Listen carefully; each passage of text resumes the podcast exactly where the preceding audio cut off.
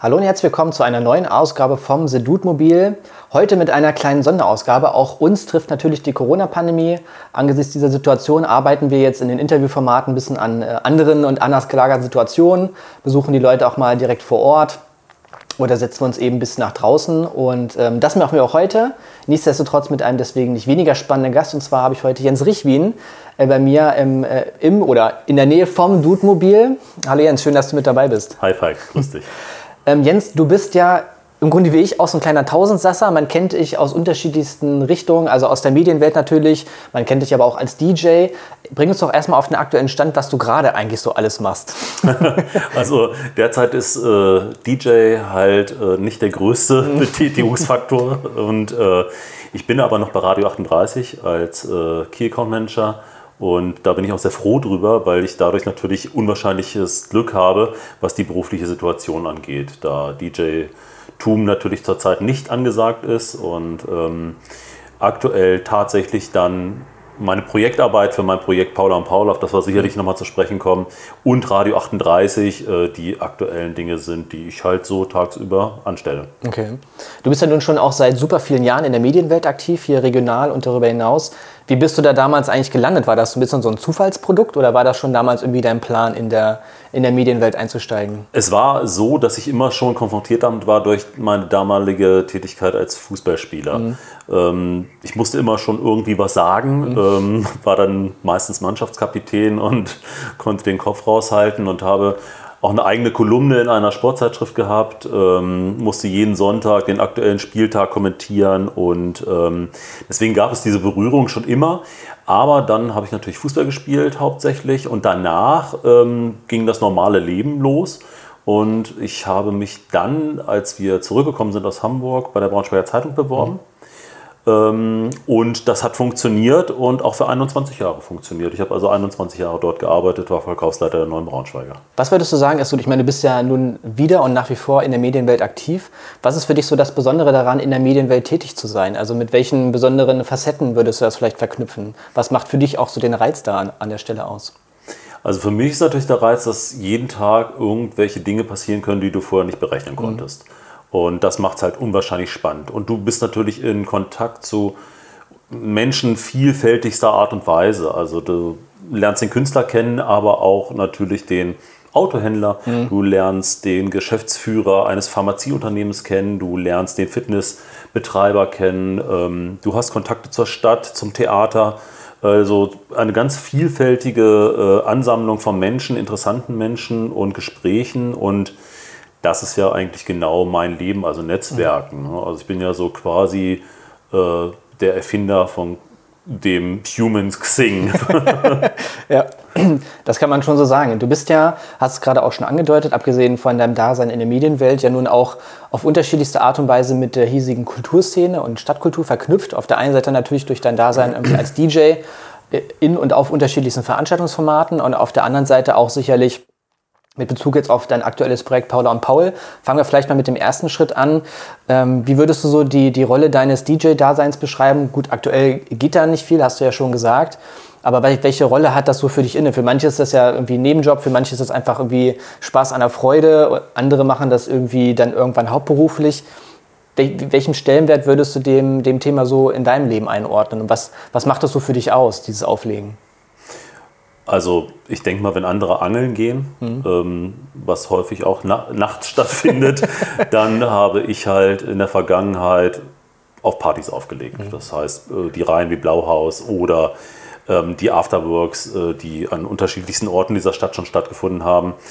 Da habe ich dann Musik gemacht. Allerdings äh, war es immer eine Nebentätigkeit mhm. und ähm, so für das persönliche Glück zuständig, weil das sieht man daraus, wenn man einfach sieht, wie die Menschen sich darüber freuen, mhm. über das, was man da tut. Ähm, ich habe immer schon einen Hauptjob betrieben und so sehe ich es auch. Für mich ist es vielleicht auch dadurch, dass ich es als Nebenjob sehe, immer ein riesengroßer Spaß mhm. gewesen und geblieben und hoffentlich auch zukünftig irgendwann wieder. Okay. Was man ja bei dir auch ganz besonders feststellen muss, ist, es gibt ja schon auch viele DJs, die äh, in ihrem DJ-Dasein eher so der Künstler und der Ästhet sind, also sozusagen äh, an ihrer eigenen Performance arbeiten. Und du bist da ja schon immer so auch der DJ der guten Laune, der sagt, ich, ich spiele, worauf ihr Bock habt und da total, ähm, total entspannt und unkonventionell ist. Würdest du sagen, dass sich das vielleicht auch ein bisschen ausmacht so an der Stelle? Also vielleicht war es die Lücke, die zu füllen war. Mhm. Ich möchte hier an dieser Stelle betonen, dass ich im wahren Leben wirklich ein Ästhet bin. Das sage ich auch immer. Mhm. Ähm, aber es war vielleicht doch so eine Nische, die fehlte. Mhm. Jemand, der sich für viele Dinge nicht so schade ist ja. und sich selber auch nicht so ernst nimmt. Also ich glaube, das ist äh, auch wie so ein roter Faden in meinem Leben, dass ich nie das überbewerte, was ich tue und okay. selber nicht mich über andere stelle. Und ähm, mich auch darüber freue, wenn Menschen kommen, sich was wünschen und ich das dann erfüllen kann. Okay.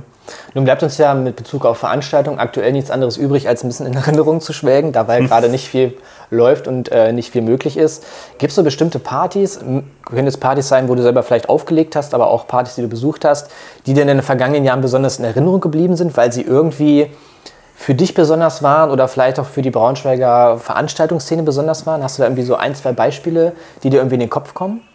Wir hatten ja schon mal darüber gesprochen. Mhm. Ähm, Geht es dir auch um Momente? Also es können auch Momente sein. Ja. ja. Also ich glaube, einer der besondersten Momente, wenn er auch sehr traurig war, ähm, war eine Blauhausparty, ähm, wo in, in dieser äh, Blauhausparty Whitney Houston verstarb. Mhm. Und äh, alle auf einmal ihr Telefon in der Hand hatten und diese Nachricht bekommen haben und ich dann relativ schnell reagieren konnte und Whitney Houston gespielt habe und es wirklich so eine Gemeinschaft von Trauernden war, die aber auch äh, glücklich waren, gemeinsam zu feiern. Ja, und ansonsten muss man natürlich sagen, dass ähm, die Mannschaftsaufstiegsfeiern mit Eintracht Braunschweig unvergesslich sind. Also das war damals so eine eingeschworene Gemeinschaft mit, äh, Gemeinschaft mit Thorsten Lieberknecht und den Spielern.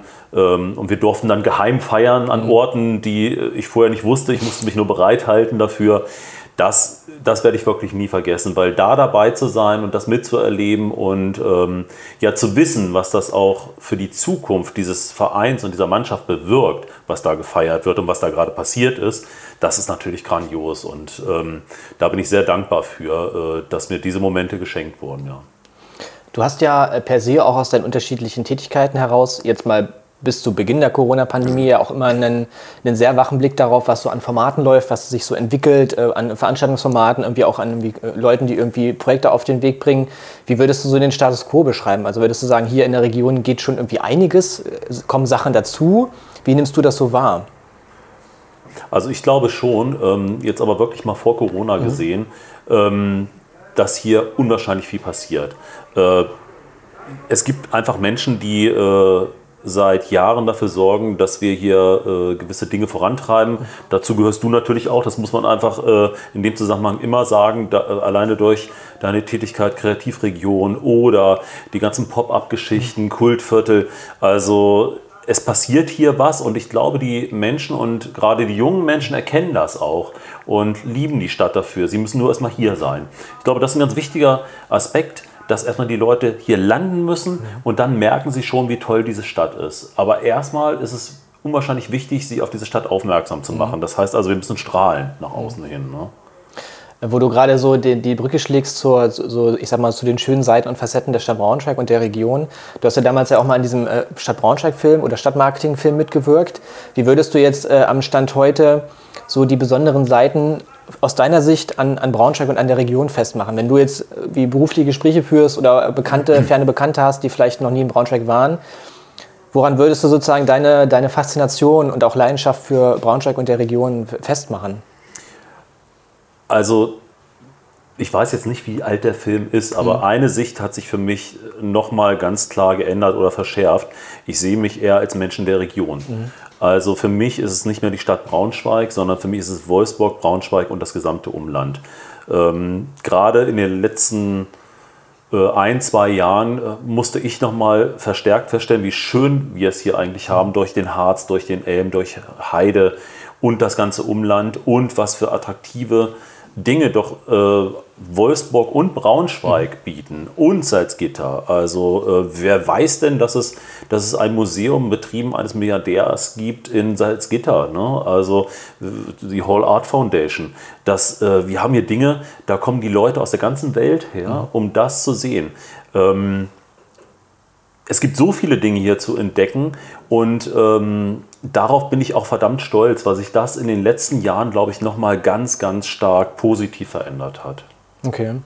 Um jetzt mal eine kleine Brücke zum aktuellen Stand der Dinge zu schlagen, wir haben es ja auch schon ein, zwei Mal angesprochen, äh, bedingt durch die Corona-Pandemie hat es erstmal grundsätzlich alle Branchen irgendwie getroffen, natürlich auch den Kulturbereich und alles äh, ringsherum in der Kreativszene. Ähm, du hast dich diesem ganzen Thema angenommen. Willst du ein bisschen was grundsätzlich zu dem Projekt sagen und vielleicht auch, wie es überhaupt zu Paula und Paul gekommen ist? Also die grundsätzliche Idee war eigentlich, Kulturpartnerschaften zu erschaffen. Zwischen Menschen, ähm, die auf der einen Seite es gar nicht merken, die Pandemie, das rauscht an denen vorbei mhm. und die sagen immer, ich bin froh, mhm. dass ich das äh, wirtschaftlich gar nicht äh, so äh, spüre. Und die anderen, die ich natürlich auch persönlich kenne, die wirklich so stark betroffen sind, dass sie sich echt Gedanken darüber machen müssen, ob sie ihre Mieten bezahlen. Ähm, diese Menschen wollte ich eigentlich persönlich zusammenbringen. Das ist allerdings mit vielen Faktoren verbunden, die es unwahrscheinlich kompliziert machen. Zum Glück sprach ich damit äh, mit Susanne Robert-Bisanz von der TU Braunschweig und wir haben dann mit ihrem Team gemeinsam mit den Sandkastenmenschen, es gibt da dieses, äh, Projekt Sandkasten, ähm, zusammen Plattformen schaffen können, wo sich diese Menschen finden. Einmal die Kulturinteressierten und die, die Kultur anbieten. Das äh, ist eigentlich dann die Lösung gewesen, dass wir über Instagram und die Website der TU diese äh, Kulturinformationen liefern und quasi ein Portfolio der Kulturschaffenden in der Region äh, darstellen und immer noch erweitern und äh, vor allen Dingen auch nach Weihnachten weiterführen. Man hatte häufig den Eindruck im Vorfeld, dass irgendwann mit Weihnachten die Pandemie beendet ist. Gerade was Veranstaltungen angeht, dann geht es wieder los. Nee, nichts geht los. Mhm. Für diese Menschen ist immer noch äh, der absolute, nicht Lockdown, sondern Shutdown. Und ähm, denen muss einfach geholfen werden. Und deswegen Paula und Paul, zwei Menschen, helfen sich gegenseitig und ähm, ja, wir wollen auf alle Fälle da ein langfristiges Projekt draus machen. Das soll auch weiter Bestand haben. Okay. Wie kann ich mir das in der Praxis vorstellen? Also angenommen, ich bin Kultur- oder Kreativschaffender und möchte irgendwie stattfinden in dem Projekt. Und auf der anderen Seite, ich bin vielleicht nicht so von der Pandemie betroffen und bin Kulturinteressierter und Kulturunterstützer. Was kann ich als Kreativschaffender tun, um zu partizipieren? Und was kann ich als Förderer oder Freund der Kulturwirtschaft tun, um das ganze Thema ein bisschen zu beflügeln? Von beiden Seiten kann man quasi dieses Projekt bestücken. Also der Kulturschaffende kann seine Leistung anbieten. Er kann sagen, egal ob jetzt auf der Sandkastenplattform, äh, Website der TU oder auf Instagram, ähm, das bin ich, das kann ich liefern, ähm, weil der Kulturschaffende möchte auch was tun. Der möchte nicht einfach unterstützt werden, der möchte was tun. Der will seine, seine Kunst halt darstellen. Ähm, da heißt es sich einfach bei uns melden oder sich verlinken mit uns, dann findet er sowieso sofort statt. Und der Kulturinteressierte, der helfen will, na klar, der kann sich natürlich auch jederzeit persönlich melden oder halt auf einer der beiden Plattformen. Sandkasten über DTU oder Instagram Paula und Paul 38. Okay. Hast du vielleicht so ähm, ein, zwei konkrete Beispiele, was an der Stelle unter Umständen jetzt schon entstanden ist, wirklich auch an äh, konkreter Kooperation oder irgendwie an Aufträgen, die vielleicht da irgendwie aus diesem, aus dem Thema heraus irgendwie entstanden sind? Also ja, es sind mehrere Dinge entstanden, es sind über 20 äh, Jobs schon vergeben worden. Was viel passiert ist, sind Tatsache, äh, tatsächlich Ständchen mhm. zu Geburtstagen, entweder mit Musikern oder ähm, mit äh, Künstlern, die irgendein Instrument spielen. Ähm, damit habe ich auch gerechnet. Womit ich nicht so richtig gerechnet habe, äh, ist zum Beispiel die Digitalisierung von Medien. Mhm. Und da hatten wir jetzt schon mehrere Fälle, wo Menschen gesagt haben, ich habe hier Kassetten, mhm. sehr viele Kassetten, ähm, und wer kann mir die digitalisieren? Äh, wir haben hier Schallplatten, wer kann mir die digitalisieren? Und da habe ich zum Glück auch Firmen, die das machen und die zurzeit auch ähm, nicht so gut zu mhm. tun haben und die das dann äh, äh umsetzen können. Was sind denn äh, deine und eure Pläne jetzt so für 2021? Du hast ja gesagt, ihr möchtet das Projekt gerne nachhaltig und langfristig anlegen. Wie soll es jetzt in diesem Jahr mit Paul und Paul weitergehen? Und gibt es vielleicht auch Gedanken und Ideen, das Thema noch äh, auszuweiten und irgendwie noch, noch weitergehend auszubauen? Also es hängt natürlich davon ab, äh, wie das jetzt alles weitergeht mit, den, mit dem Lockdown und Shutdown. Und ähm, wir hoffen trotzdem, dass sich noch mehr Künstler melden und dass wir ein immer größeres Portfolio anbieten können. Das ist ja das, was, was ich jetzt ähm, auch bezwecken möchte, dass man einfach sagt, Mensch, ich brauche mal eine Idee, mhm. ich brauche mal irgendwie so einen Überblick über das, was gibt es überhaupt in der Region. Auch da nochmal gesagt, es geht ja nicht um Braunschweig, sondern um Wolfsburg, Braunschweig und das Umfeld, dass sich möglichst aus dem Postleitzahlengebiet 38 viele Kulturschaffende melden oder Kulturinteressierte. Ähm, und wir wollen mal gucken, also wohin die Reise noch geht. Ähm, wir haben jetzt schon ähm, über 30 Künstler auf der Seite und ähm, können auch jedem persönlich helfen. Also bei einer Anfrage per Mail äh, kann ich auch immer vermitteln. Mhm. Das ist ja überhaupt die Grundidee. Bring Menschen zusammen. Okay. Äh, apropos Menschen zusammenbringen, du bist ja auch jemand, der auch ja, ganz persönlich auch aus, aus eigenem Interesse heraus ja auch viel Veranstaltung konsumiert. Also auch als Gast, du bist viel in Netzwerken unterwegs, gehst viel auf Veranstaltungen. Was macht äh, äh, ein Jens Richfin jetzt so zu Corona-Zeiten? Also bist du jemand, der dann auch irgendwelche Streams guckt? Hast du da bestimmte Tipps? Oder gibt es irgendwie andere Formate, wo du sagst, okay, das ist jetzt so Dinge, die mich aktuell begeistern?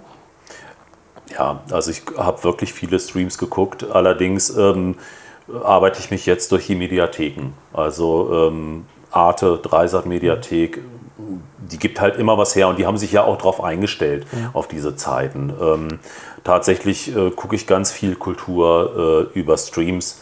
Ähm, natürlich guckt man dann auch viel Netflix und Amazon und was das äh, äh Internet so hergibt. Aber äh, ich finde gerade die öffentlich-rechtlichen leisten da inzwischen eine wirklich gute Arbeit. Das hat ein bisschen gedauert bei denen, aber die Mediatheken geben wirklich, was Kultur angeht, äh, eine Menge her. Hm, okay. Ähm man kennt dich ja, ist es ja nun auch rausgekommen, man kennt dich ja aus diesen beiden Welten. Auf der einen Seite so aus der Medienwelt und auf der anderen Seite aus der Veranstaltungswelt. Äh, abgesehen von äh, irgendwie Online-Formaten angeboten, wobei schaltest du denn mal so ab, wenn du irgendwie mal eben gerade nicht irgendwie an Paul am Paul sitzt oder eben nicht unterwegs bist? Was sind so Sachen, die sich in, der, in, der, in deiner Freizeit noch so begeistern?